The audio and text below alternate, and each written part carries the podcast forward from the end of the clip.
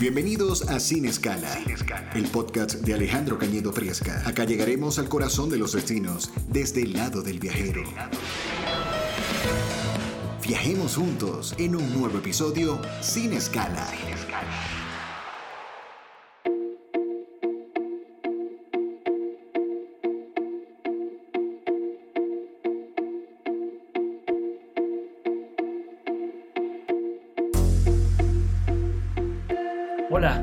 Alejandro Cañedo Priesca y le doy la bienvenida a mi podcast de viajes, turismo y cultura, porque hoy vamos a hablar de cultura con un especialista en lo mismo.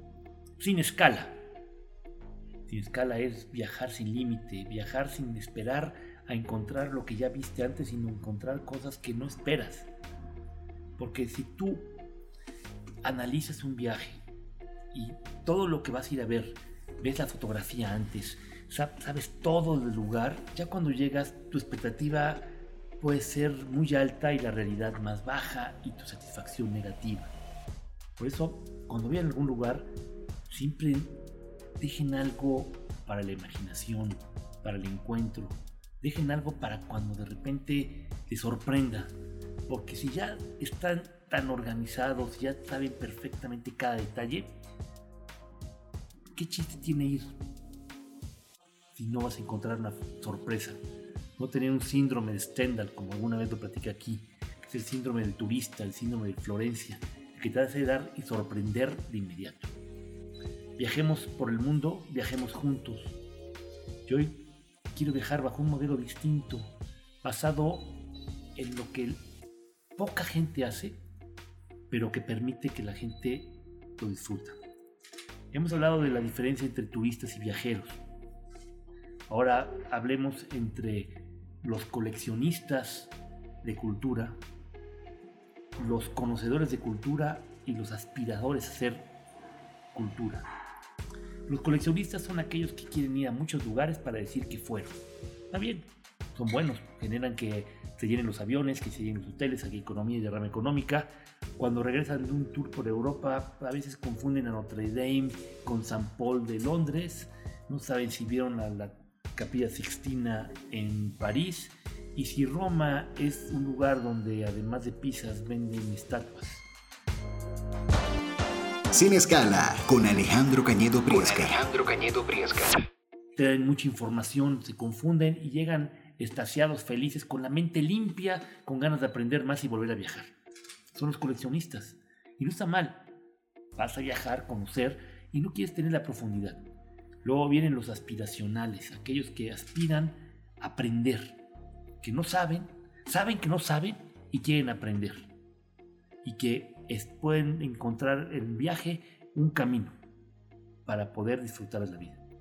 Y luego vienen los expertos, aquellos que viajan a algún lugar sabiendo que las condiciones que hay de una obra de arte determinada son las que van a encontrar exactamente como la imaginaron.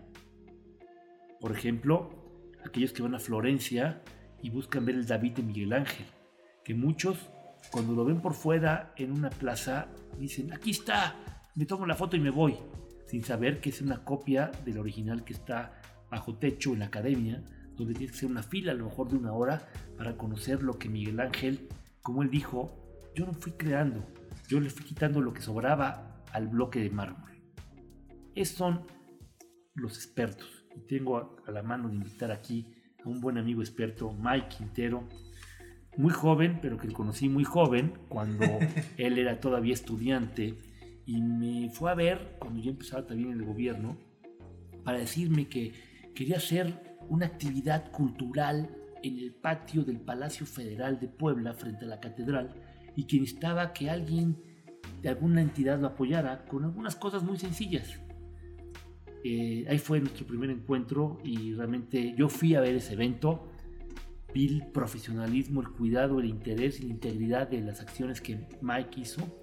Y por eso ahora lo invito a Sin Escala para que hablemos de lugares al fin del mundo, donde vamos a encontrar también un dejo cultural. Bienvenido, Mike.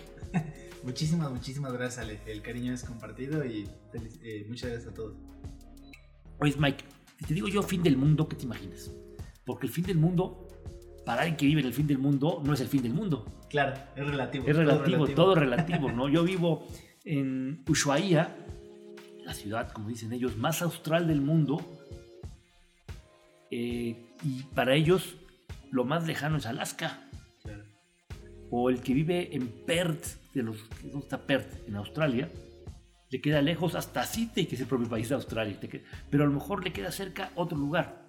Te voy a contar algo chistoso. Contaba yo de gente de viajes y la gente llegaba y pedía un viaje y decía, quiero ir a Asia. Oye, ¿y si voy a Hong Kong? Y después, pues ya vi el mapa, está cerquita Sydney, Australia, y aprovecho. Yo decía, mira, volar de aquí a Hong Kong te vas a echar 16 horas. Pero volar de Hong Kong a Sydney son otras 11. No porque se vea cerca el mapa, es cerca la vida real. Claro. Entonces, el fin del mundo es relativo. Para ti, ¿qué es el fin del mundo? Justo te iba a preguntar eso porque suena muy poético. ¿Se puede viajar al fin del mundo? Se puede viajar a todos lados ya. Técnicamente, ahorita hay viajes a todo el mundo. Para mí el fin del mundo sería el fin del continente americano, ¿no? Y me imagino puros glaciares, puro mar, pero no sé qué se puede hacer en el fin del mundo. ¿Cómo puede ser el fin del mundo? Vamos a contarte un viaje que yo tuve la oportunidad de hacer en octubre de 2009. Tú, tú eras un estudiante de universidad y yo ya, ya no tenía pelo todavía, porque se me había caído un poco del poco pelo que me queda. Me queda. Eh, yo viajé a Santiago de Chile y de ahí al otro día tomamos un avión a Punta Arenas. Y yo estaba muy entusiasmado por conocer el fin del mundo. Yo no quería ver nada en fotografías, de investigar, porque quería que me sorprendiera. Y pensaba que era un lugar inhóspito, que no había nada, era de lo más lejano, era el inicio de la Patagonia, aquella región que confluye en dos países, es un área donde está Argentina y Chile. No podemos decir que es, es como el mundo maya, que, que no solamente es de México, también es de Belice, también es de. Guatemala, de, de algunos otros países centroamericanos. Igual la Patagonia. Ese nombre se le dio porque cuando llegaron los españoles encontraron que había personas con las patas muy largas, pies muy grandes, y por eso decían la Patagonia. Ok. Pero ahí llegaron y mataron a todos, ¿eh? Era impresionante, fue una cosa terrible lo que hicieron. Hay un museo que conocí también ahí, cerca, donde te explica todo el daño que y cuando llegaron sí hicieron muy rudo. Entonces, eh, llegas a Punta Arenas y yo imaginaba un lugar vacío y no, una ciudad pequeña, casi muchos con techos de zinc también, eh, mucha industria que tiene que ver con productos del mar, también con lana con muy buena comida. Ahí tuve la oportunidad de probar por primera vez un centollo, que es un cangrejo, cangrejo gigante. De ahí tomé un recorrido en un barco, que es un barco pequeño, no los megabarcos de miles de turistas, fábrica de turistas, sino que era un barco de 120 personas. Que para viajar a las islotes viajabas en los Zodiacs, esas lanchas de hule. El barco hizo un recorrido que le llaman por el fin del mundo, saliendo por todo los lit- el litoral chileno, pasando por la zona de los glaciares, llegar hasta el canal de Beagle y entrar a Ushuaia, que es otro país, que es la ciudad más austral del mundo, donde de golpe y porrazo ves una cordillera nevada, una estructura muy grande que no fue que fue convertida en museo, que era la cárcel argentina, porque a los argentinos cuando se portaban mal los mandaban hasta ese lugar, porque ahí no se iban a pelar. Y se pelaban, se iban a quedar congelados porque salir de ahí no había nada. Sin escala, el podcast del viajero. podcast del viajero. Los- ese fue uno de los viajes que tuve la oportunidad de hacer que me sorprendió algo. Durante un tiempo, tres días, fuera del barco donde yo iba, no veía ningún vestigio de civilización. Cuando tú viajas siempre ves a lo lejos una carretera y unos postes de luz. Claro. Puedes pasar un avión. Pero ahí nada más veía a los que iban ahí, a los que estábamos ahí y al propio barco. Recorriendo, por ejemplo, el desfile de las naciones, que eran una serie de glaciares con nombre de diferentes países. Amanecer y ver un glaciar de golpe cuando abrí la ventana que no imaginaba que existiera eso. Y luego tomar un recorrido en los Zodiacs para acercarte a ver a los pingüinos. Y después, eso no, no me- no me lo van a creer los que me conocen, pero rompieron un pedazo de iceberg y nos dieron hielo para consumirlo con whisky en vasos de vidrio. Y sí, tuve que probar tantito porque pues, era parte de la experiencia. Qué padre. Tú eres la sensación de estar ante, ante la nada, ¿no? Ante una sensación tan imponente de naturaleza. Es que te quedas sin, no tienes manera de expresarlo. Parte de esos recorridos vas a un lugar que es el lugar habitable más al sur, porque una cosa que sea la ciudad más al sur que es Ushuaia, pero el lugar donde menos personas habitan más al sur, porque la Antártida va gente y regresa y sí, hay recorridos ya, hay cruceros especializados que hacen recorridos de 15 días para ir hasta esa zona. Pero ¿qué fue lo, lo, lo- lo curioso? Estando ahí, hay un recorrido que se llama Cabo de Hornos, que es donde confluyen los dos océanos. Entonces, ahí las mareas suben y bajan y el aire es fuertísimo. Y siempre te dicen, desde que compras el barco y lo vendes, te dicen, sujeto a condiciones meteorológicas poder bajar, para que no te digas, yo que ya a Cabo de Hornos no me bajaron. Cuando fui, las condiciones estaban bien, me bajaron los Zodiacs y vas caminando hacia una cruz, subes a lo mejor unos 200 metros, este, escaleras y todo muy bien organizado, y el aire era terrible, ¿eh? te jalaba de un lado para otro, y de repente nos dijeron, ¿saben qué? Ya vámonos, porque si no, no vamos a poder regresar. Y ahí viven tres o cuatro personas nada más, que son argentinos que cuidan ese paso. Y es Cabo de Hornos, que muchos barcos naufragaban ahí por las condiciones que había. Y es, es donde llega el Pacífico con el Atlántico, se unen. Y es sí de lo más lejano posible. Búsquenlo. Es este, donde antes de que existiera el canal de Panamá, todos los barcos llegaban a esa zona y daban la vuelta. El canal de Beagle es en honor del barco que, que utilizó Charles Darwin, que fue un personaje científico que hizo el recorrido y donde después hizo El origen de las especies, uno de los libros fundamentales en la ciencia, pero contradictorios, no contradictorios, eso no fue contradictorio, porque fue un estudio muy bien hecho, fue que generó mucho ruido, ¿no? En Mucha el mundo polémica. religioso y polémico eh, de, de ese momento cuando llegó hasta las Galápagos y creó toda una modificación fundamental para interpretar el mundo de donde venimos. ¿Y qué, qué más se puede comer en el fin del mundo? ¿Qué comes en el fin del mundo? Mucho marisco, ¿Mucho marisco? mucho pescado, los, las centollas, este, eh, mucho también, hay buen vino, eh, también eh, se da los postres y, y al final llegando a Argentina también mucha carne, mucha, hay mucho picnic que le llaman ellos de barbacoas, donde hacen asados gigantescos, de matan la vaca completa y el pueblo completo llega y te la come completita.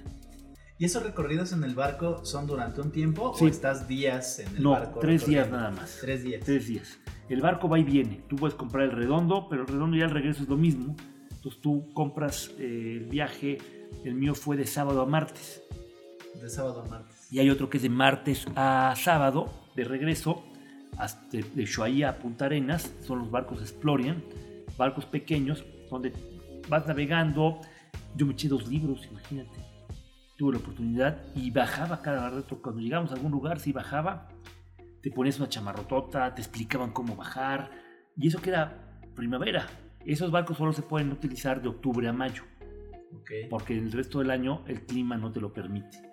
Y si realmente es el fin del mundo, de todo el mundo, porque a lo mejor para los, este, para muchos también Australia puede ser el fin del mundo, pero como que confluye que la Patagonia es de los lugares más, Claro. eh, donde menos personas viven por kilómetro cuadrado, donde más cantidad de aire puro puedes encontrar y además una, es un respiro a lo cotidiano. Qué padre. Y por ejemplo, cuando tú fuiste para allá, eh, ¿tú llevas la ropa especial o, o en el barco tú lo, Te, también te- la te rentas? explican qué, qué llevar. Este, es muy buena pregunta. Te explican este, qué puedes llevar, pero una de las que bajas sí te prestan unas chamarras especiales. Ah, ok, ok. Te prestan un equipo especial que ahora no sé cómo lo vayan a hacer con esto de la pandemia. Te van a decir que te lo Justo. quites, lo limpien y lo vuelvan a cambiar. Pero bueno, ya será tema de otra cosa. Pero sí hay unas chamarras que te las prestan. Parte del equipo, sobre todo de botas, Y calzado, exacto. calzado. El calzado no lo compras. Hay gente que lo lleva, pero yo sí fui de los que te prestan ahí. Claro. No, no voy a volver a usar y te prestan ese calzado y sobre todo las chamarras, unas chamarrototas, porque sí, era primavera y sí encuentras los islotes que te mueves, sobre todo en Cabo de Horno se movía como las lanchas y todo como licuadora. Algo curioso que siempre, yo en una plática que se llama El arte de vender ilusiones. Y siempre platico ahí de la historia de los castores, porque él aprendí. Y la aprendí porque un guía me la contó. Que normalmente eh, de repente hay mucho castor que hicieron represas y esto, es un animal que ya no es sano, como el animal que está destructor.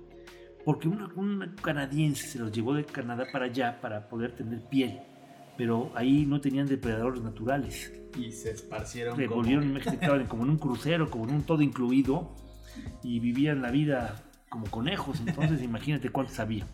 Claro. Entonces, sí, sí es un lugar, el, fin del mundo también puede ser un lugar cercano donde no estés con lo cotidiano y donde tú también tu forma de pensar cambie. A mí me gustó mucho ese viaje, este, lo recuerdo con mucha claridad. No había en ese momento WhatsApp, ni redes sociales, ni nada. Yo, ya, ya, existía Facebook, pero yo siempre fui muy, este, no me gustaba mucho el Facebook y no, no subía yo nada. Me acuerdo que me llevé una cámara y tomé fotografías este, tradicionales. Sí, era la primera cámara que llevé, sí era digital. Era de las primeritas que había con un... Sí, imprimí algunas fotos y fue un viaje, la verdad, este, que tengo muy buenos recuerdos por la manera de que entendí que no solamente viajas para ver, sino viajas para verte a ti mismo en un lugar lejano. Justo te iba a preguntar eso, debía ayudarte mucho a hacer procesos de introspección y reflexión. Y esto que dijiste de que te dio tiempo a leer dos libros. Dos libros en, tres, en dos días. Más, todavía mejor el libro que leí. Uno me lo tengo que prestar porque yo llevaba un libro y dije, no creo que en un viaje tan rápido me eche un libro. Claro. Eh, era uno de un escritor eh, afgano, Salam Hussein, que si algo que leí ahí fue Cometas en el cielo, que después se convirtió en película. Buenísimo el libro, Cometas en el cielo, me encantó. Luego escribió tres libros más, como que esa época de mi vida leí mucho de él. Y luego otro libro que pude oportunidad de leer ahí se llamó Mi país inventado, de Isabel Allende.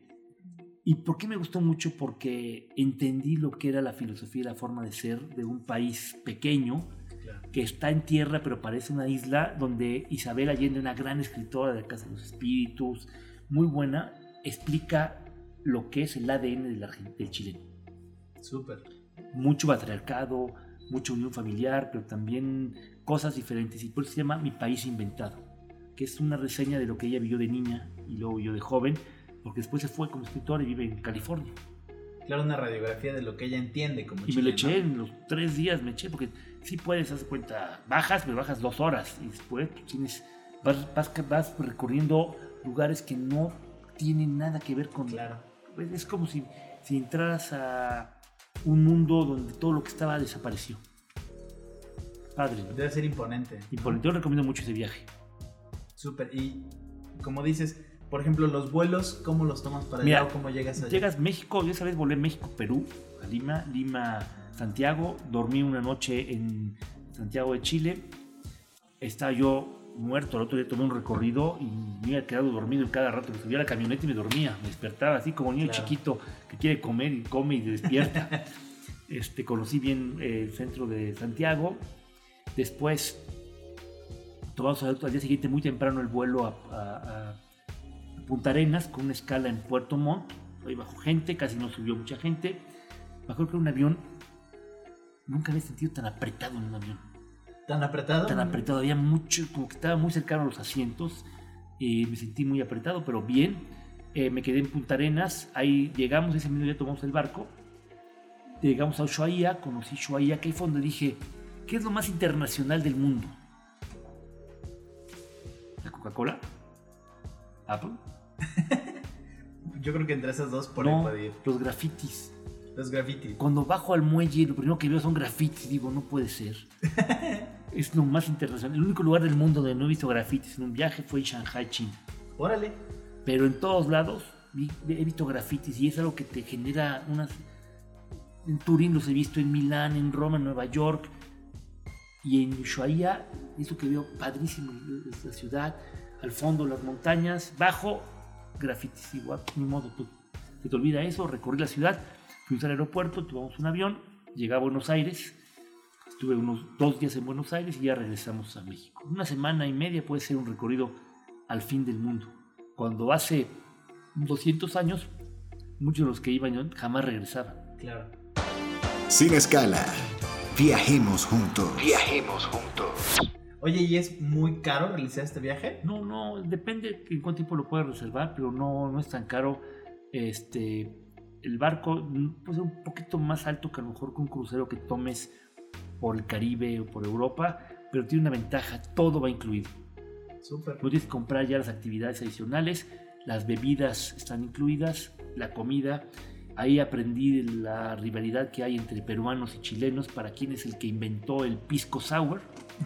Se pelean terrible. El pisco es, argentino, es argentino, dijo uno. No, ni argentino, es dentro del tercer discordia, ¿no? El, el- el pisco es chileno o peruano. Y, y si traen ahí, yo lo probé y no estaba tan malo. Qué padre, qué padre. Ale. Pero sí fue una, una- una buena experiencia eh, de un viaje al fin del mundo. Ahorita hablamos de la Patagonia, Mike. Pero también al fin del mundo puedes ir un viaje que yo lo tengo, que algún día lo voy a hacer, que es el Transiberiano. Órale. El Transiberiano yo lo conocí, mi papá siempre lo ha querido hacer, nunca lo, hizo. Sí lo vendimos en la agencia y a quien se lo vendimos fue para ellos el viaje más imponente del mundo.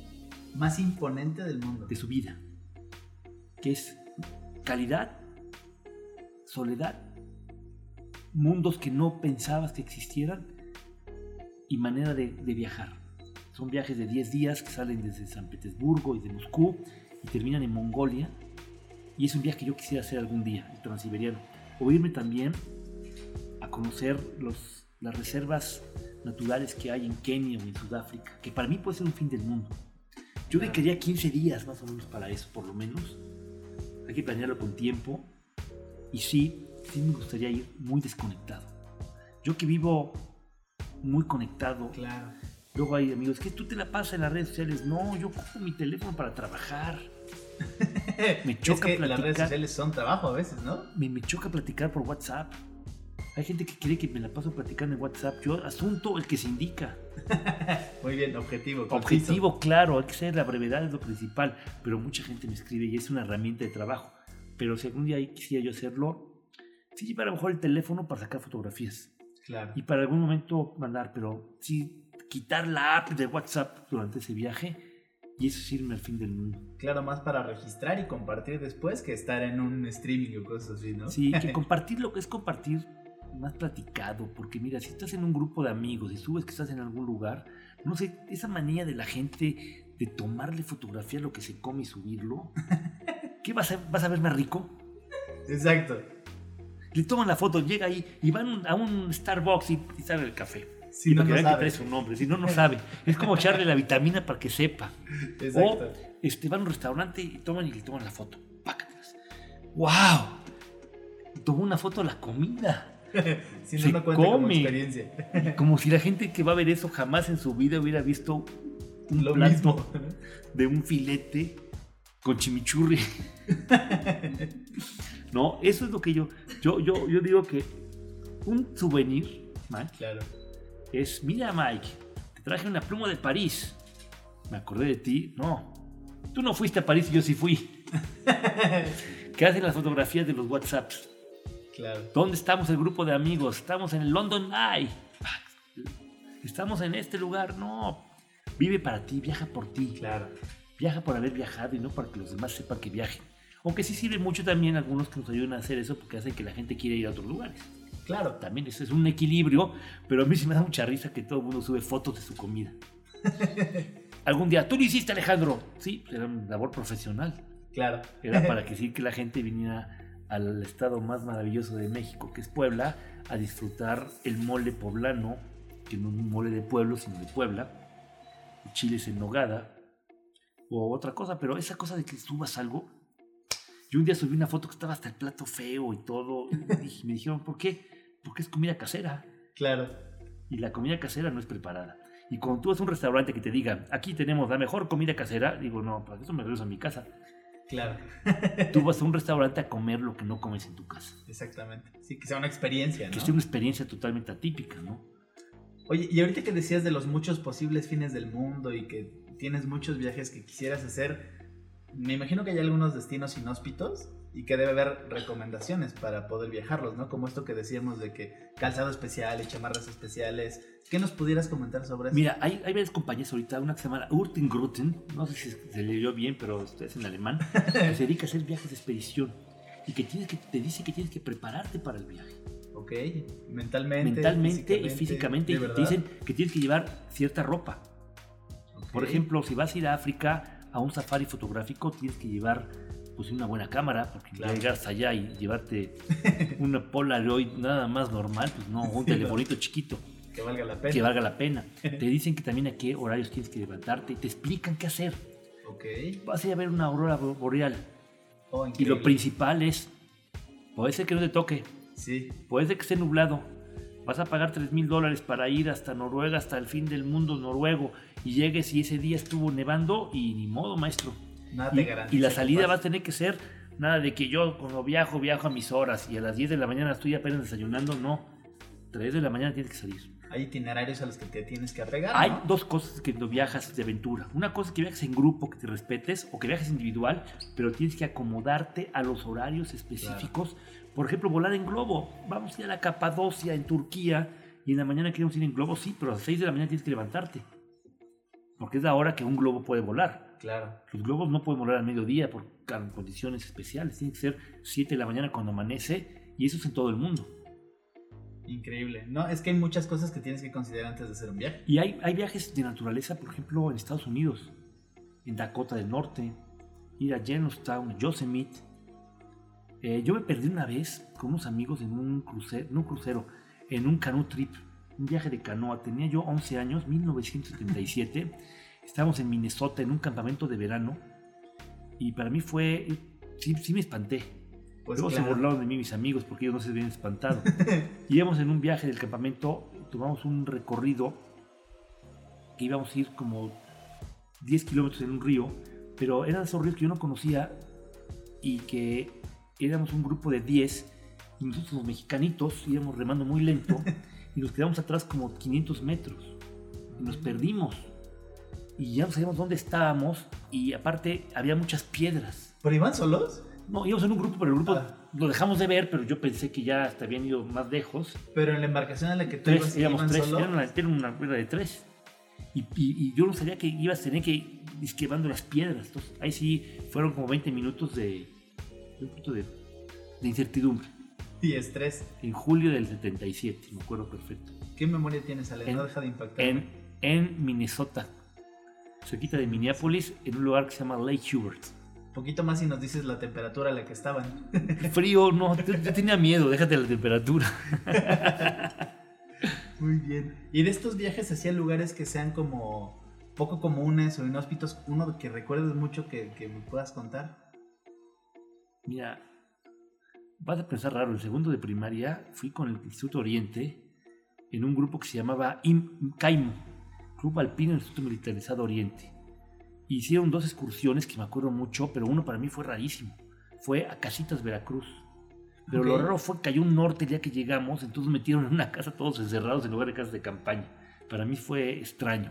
Y luego fuimos al Popocatépetl, cuando se podía ir. Claro. Las nuevas generaciones saben que el Popocatépetl ya no se puede visitar porque es un volcán activo. Pero a mí tocó ir al Popocatépetl. Y lo máximo que llegué, yo tenía 13 años, solo pude llegar hasta el albergue de las cruces. Pero varios compañeros míos de mi la misma edad llegaron al volcán, hicieron cumbre. Y eso fue algo que me hubiera gustado haber hecho alguna vez. Hacer cumbre en el volcán. La vista, el aire, todo. ¿Y sabes qué lo más padre? ¿Cómo dormías cuando regresabas? Claro. te echabas, no, dormías como bendito, como si no tuvieras nada que deberle a nadie. Ni un pesar en tu Nada, vida. nada. Qué padre. Y otro lugar así, mira, cuando viajo me gusta ir rompiendo los itinerarios. Ok. Sí me gusta seguirlos, pero si puedo. Con mis hijos y mi esposa en el 2014 fuimos a California. Me acuerdo muy bien de ese viaje porque se celebraba en Los Ángeles el Festival del Mole Poblano que me habían invitado, pero yo a mis hijos no les dije nada. Entonces dije, íbamos a ir a una cosa en el centro de Los Ángeles. Estaba yo de vacaciones, pero aproveché, dije, ya estoy acá. Claro. Llegué, nos recibieron y mis hijos me reclamaron, ¿cómo es posible que venimos acá y vamos a ver un festival de moles? Ya después los llevé a otro lado y se calmaron. Entonces dijimos, ¿dónde los voy a llevar? ¿Dónde los voy a llevar? Pues Vamos a Las Vegas. Un niño que conozca Las Vegas para que no le digan nunca nada. Y saliendo de Las Vegas de regreso, había dos carreteras. La que iba directo a Los Ángeles, o una que yo vi en el mapa, porque a mí me encantan los mapas. Desde niño me han gustado mucho los mapas y aprendí en un colegio que estuve en Estados Unidos a leer mapas militares. Y me fue Ok. bien esa parte, leía y, y los analizaba y todo. Entonces, siempre los mapas me han gustado. ¿Cuál es la diferencia entre un mapa militar y un mapa normal? Que te- no, la forma de leerlos. Ah. Utilizas, haz de cuenta, unas este, como plantillas para saber dónde encontrar ciertas cosas que te ubiquen y puedas este, Claro. atacarlas. Bueno, en ese caso visitar. Claro. Entonces, vi el mapa y vi que había otra ruta más larga. En lugar de tres horas, de cuatro horas a Los Ángeles, era como siete horas. Pero pasabas por un lugar que yo quería conocer. Entonces dije, vamos a ir para otro lado. Y nos fuimos. Y la carretera no había nadie. Y, kilómetros y kilómetros de carretera chiquita de esas que va por el desierto. de película. Y de repente empezamos a subir así. Y cuando llegamos estaban felices todos porque era Big Bear, California, que es una montaña donde nieva, nos tocó nieve. Qué padre. Mis hijos nunca me han tocado la nieve. Este, y que les digo, a ver, vamos a votar, somos cinco. Había democracia, aunque dije no debe haber democracia. Hay una cabaña aquí padrísima que nos podemos quedar aquí. Nunca hemos estado en una cabaña. O seguimos con el itinerario que organizamos y tenemos ya una reservación de hotel en Anaheim para visitar mañana Disneyland. Votamos. Disneyland. Cuatro votos a favor de Disneyland, un voto a favor de, de la experiencia. de la experiencia. Ya nos regresamos. Pero fue una de las cosas que, que si yo trato. Así conocí Venice Beach, perdiéndome. Me voy en el coche y apago el, el- GPS, solo lo uso para, para el regreso y ya de repente, ah, mira Venice Beach. O el museo, el Getty Museum que está en Los Ángeles, que es una joya. man. Tú ese museo, si no lo conoces, ve a verlo, te va a encantar. Está en una montaña como colina y es una... Le falta a lo mejor este colección, Ok. pero como, Como contenedor impresionante. Qué padre. Mike, más, más miedo te tiene que dar no querer salir cuando te arrepientes. Es decir, no quieres ir a un lugar porque te da miedo. Ya vivir te puede generar miedo donde estás. Claro. El salir de tu zona de confort te va a hacer vivir. Creer que vas a estar seguro siempre donde vives es una falacia. Claro. Entonces, viajar a un lugar del fin del mundo, yo recomiendo que tienes que ver si requieres alguna vacuna, si requieres que tu pasaporte tenga ciertas condiciones, Claro. llevarte algún seguro es importante. Ya hay seguros de viajero muy buenos que se venden para que se te pierda la maleta o te, duele la muela. Y dejarte ir, dejarte impresionar, sí investigar algo, pero no querer saber de todo porque siempre el discreto encanto de dejar algo escondido te genera una al- alegría especial cuando lo reconoces. Claro, porque de repente generamos muchas expectativas, ¿no? Muy altas y de repente ya cuando te encuentras con algo puede no sorprenderte como querías o no lo entiendes como lo veías y te puede decepcionar o algo, ¿no? Exactamente. Y tú, tú que eres un gran gestor cultural, siempre dejas algo a la sorpresa, ¿no? Cuéntanos, por ejemplo, en lo que has hecho de proyectos culturales, dejas algo a la sorpresa, ¿no? Sí, un amigo en común que tenemos muy querido, Víctor Marín, siempre me Un decía... saludo eh, para Víctor. Un saludo para Espero Víctor. nos que escuche. Si Ojalá, no, se lo sí, mandamos. Se lo mandamos. Siempre me decía que en la gestión cultural debes estar preparado para todo, ¿no? Porque como en la vida siempre puedes preparar un plan, pero algo no sale y tienes que estar como preparado para afrontarlo. Yo, yo una vez en un viaje por Europa, en coche, llevaba yo la guía Michelin, que me gusta mucho, que te va orientando muy bien. Y decía, tu ruta es por aquí también, y si cambias tanto, vale la pena. Worth the journey era la palabra. Vale la pena el cambio. valga la pena. Y yo lo hice y conocí un lugar como Rotemburgo que nunca hubiera aprendido que existiera porque no está Claro. En lo que la gente cree que debe saber de un lugar. Y tú tienes que encontrar siempre lugares específicos. Y el hecho que vayas a algún lugar que no te recomiendan puede ser mejor. Hasta la comida. Y un evento cultural. Y la mejor forma, creo yo, de conocer una ciudad es entrar a la vida cotidiana de lo que muestra los eventos culturales. Una exposición de arte, por ejemplo. Claro, porque entras en diálogo, ¿no? Con el contexto del lugar, con la historia del lugar, ¿no? Y la identidad es cuestión de otra edad, ¿no? Entonces, entre más acercamiento tengas con otras formas de ser y de pensar, es más sencillo que puedas asumir otras cosas para ti. Y es, y es lo más padre. Mike, creo que hablé más de lo que tú hablaste, pero algún día te voy a volver a invitar porque eres un gran gestor cultural. Yo sé que el futuro de la cultura en Puebla estaría bien en tus manos siempre. Muchísimas gracias. gracias por, por tu amistad y este, a todos, gracias por escucharnos. Viajemos juntos sin escala. Alejandro Cañedo Priesca, me pueden encontrar también en redes sociales para que ustedes me digan a dónde quieren viajar. Porque una cosa es lo que yo quiero, pero a lo mejor ustedes quieren escuchar algo. Y no tiene que ser el fin del mundo. porque el viaje más lejano puede ser muy cerca de donde estén ustedes. Claro, la vida es un viaje. La vida es un viaje. Gracias, gracias Mike. Gracias a ti, hasta luego. Hasta luego, adiós. Y de esta manera finalizamos este viaje por el día de hoy. Gracias, señores pasajeros, por habernos acompañado en este episodio sin escala. Sin escala. Sin escala, un podcast de Alejandro Cañedo Priesca. Viajemos juntos. Viajemos juntos. Este contenido es producido por Lagarto FM y Reptilia Agencia Creativa para el mundo entero. Los esperamos en la próxima edición.